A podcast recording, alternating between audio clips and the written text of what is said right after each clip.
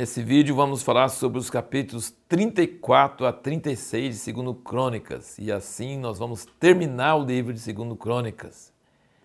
E nós temos aqui a história de Josias, o filho de um rei terrível, Manassés. Manassés foi um filho, aliás, desculpa, não é filho de Manassés, é filho de Amon. Amon foi dois, só, dois, dois anos. Amon era filho de Manassés e Josias é filho de Amon, mas Amon seguiu no mesmo caminho de Manassés, antes de Manassés arrepender. Então, filho de um rei muito ruim e um rei maravilhoso. Tinha oito anos quando começou a reinar, e com 16 anos ele começou a buscar o Senhor, Deus de Davi, seu pai, versículo 3 do capítulo 34. E começou a tirar os ídolos e ir para todo quanto é canto, derrubar os altares, acabar com toda a desgraça da idolatria.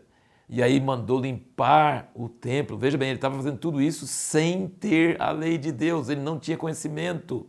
E quando eles estavam limpando a casa de Deus de toda a sujeira que tinha acumulado com Manassés e com Amon, eles acharam o livro da lei na casa de Deus.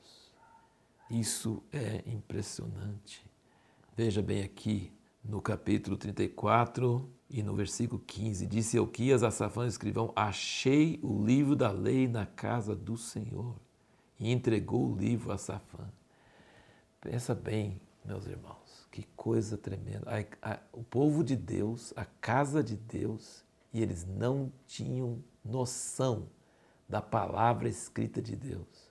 Quando leram, depois deram para o rei ler, ele chorou, rasgou as vestes. E sabe o que, que ele fez? Ele mandou procurar uma profetisa, porque na época era ela que podia ter a palavra de Deus para aquela época.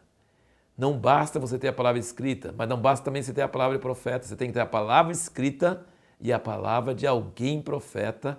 E ele mandou perguntar, ele falou assim: Eu estou lendo aqui que de tudo que Deus falou para a gente não fazer, a gente fez.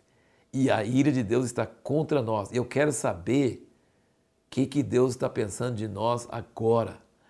E aí ela confirmou para eles que Deus ia pagar, ia mandar o furor sobre eles, que não tinha retorno, que não tinha, não tinha o que fazer. Mas falou no versículo 26: Todavia o rei de Judá que vos enviou para consultar o Senhor, assim lhe direis: Assim diz o Senhor Deus de Israel, quantas palavras que ouviste, que é a palavra escrita da lei porquanto teu coração se enterneceu e te humilhaste perante Deus, ouvindo as suas palavras contra este lugar e contra seus habitantes, e te humilhaste perante mim, e rasgaste as tuas vestes, e choraste perante mim, também eu te ouvi, diz o Senhor. Eis que te ajuntarei a teus pais, tu serás recolhido ao teu sepulcro em paz, e os teus olhos não verão todo o mal que hei de fazer sobre este lugar e sobre seus habitantes. Então pegou a palavra escrita e ligou com a palavra atual de um profeta, de uma profetisa naquela época, que coisa maravilhosa, que coisa tremenda.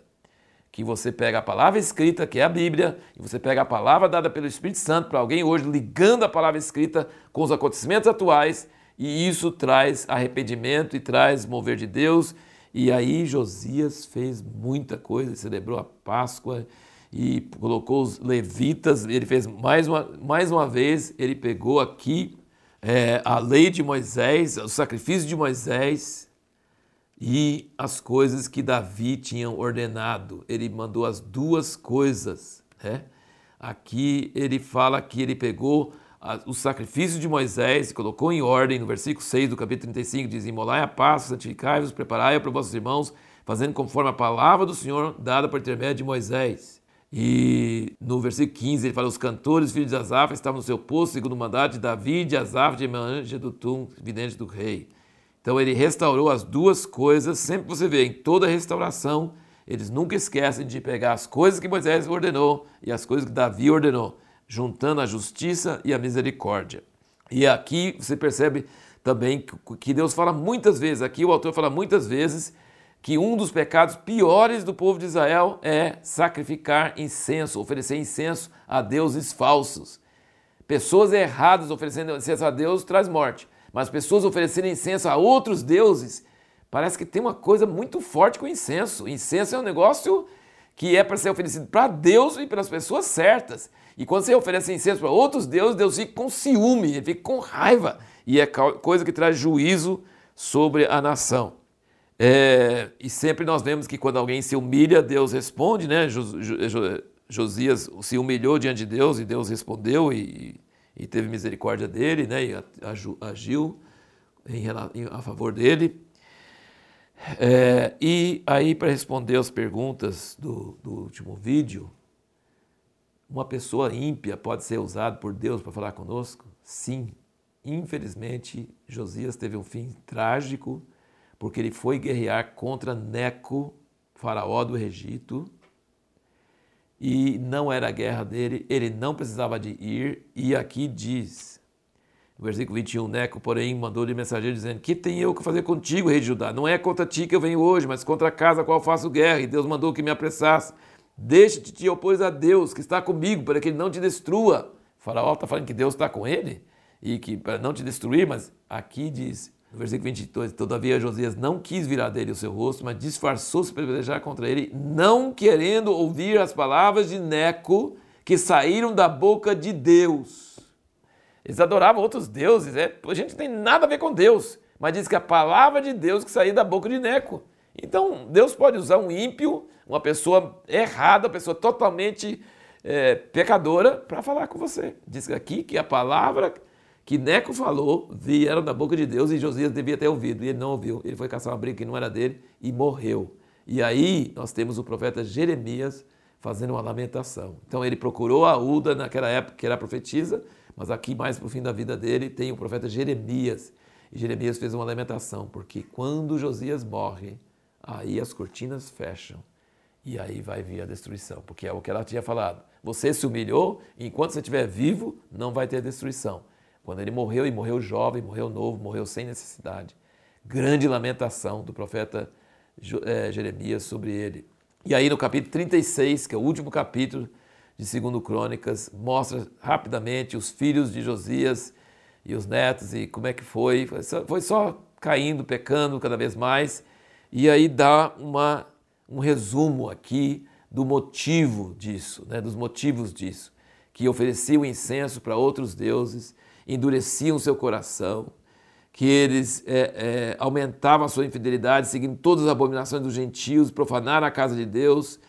E o Senhor Deus de seus pais falou persistentemente por intermédio de seus mensageiros, porque se compadeceu do seu povo da sua habitação. Eles, porém, zombavam dos mensageiros de Deus desprezando as suas palavras, mofando os seus profetas, até que o furor do Senhor subiu tanto contra o seu povo, que mais nenhum remédio houve. Sabe o que é santificar o nome de Deus?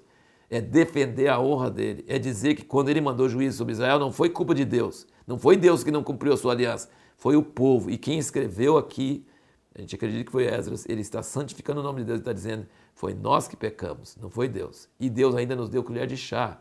Deus mandou profetas, sempre, na época mais escura, adorando bezerro de ouro, aquelas abominações, aquelas coisas todas, sempre tinha profeta, sempre tinha profeta, sempre tinha profeta. Deus não abandonou seu povo, mas aí se tornou uma coisa que não tinha mais jeito. E aí diz que a terra então vai descansar os seus sábados. Sabe o que é os sábados? Cada sétimo ano a terra era para descansar. Não descansou. E aí diz, o profeta Jeremias falou que vai ficar 70 anos, vai juntar todos aqueles anos que não descansou a terra, vai descansar tudo de uma vez. Então aqui fala sobre isso, que Deus falou que a terra tinha que ficar, eles tinham que ficar no cativeiro na Babilônia 70 anos até que a terra gozasse dos seus sábados, daquele descanso que tinha que ter. Isso fala em Levítico. Moisés já tinha predito que isso ia acontecer, que se eles não guardassem a lei do Senhor e não guardassem o ano do sabático de descanso, que Deus ia expulsar eles da terra para que a terra tivesse gozasse seus sábados tudo uma vez. E aqui uma coisa interessante é que ele fala sobre os vasos. Aqui não fala nada sobre a arca. Desse, desse ponto em diante, ninguém sabe o que aconteceu com a arca. Ninguém sabe. Até hoje. Nunca se achou essa arca. Nunca. Os, os babilônios não levaram para a Babilônia a arca, levaram tudo mais. Inclusive o que levaram e depois trazer de volta foi os vasos. E aqui fala bastante sobre os vasos preciosos que levaram, os vasos preciosos que levaram e tal. Mas não fala de nada mais nada. Acho que o altar e a coisa derretiam, ouro e tal e tal, mas os vasos eles, eles mantiveram, esses vasos. Mas a arca Ninguém sabe o que aconteceu com essa arca. Ninguém sabe até hoje o que aconteceu com essa arca. E o, a pergunta que nós vamos é, procurar responder no próximo vídeo, começando o livro do, de Esdras, é o que provocou o retorno do cativeiro da Babilônia para Jerusalém?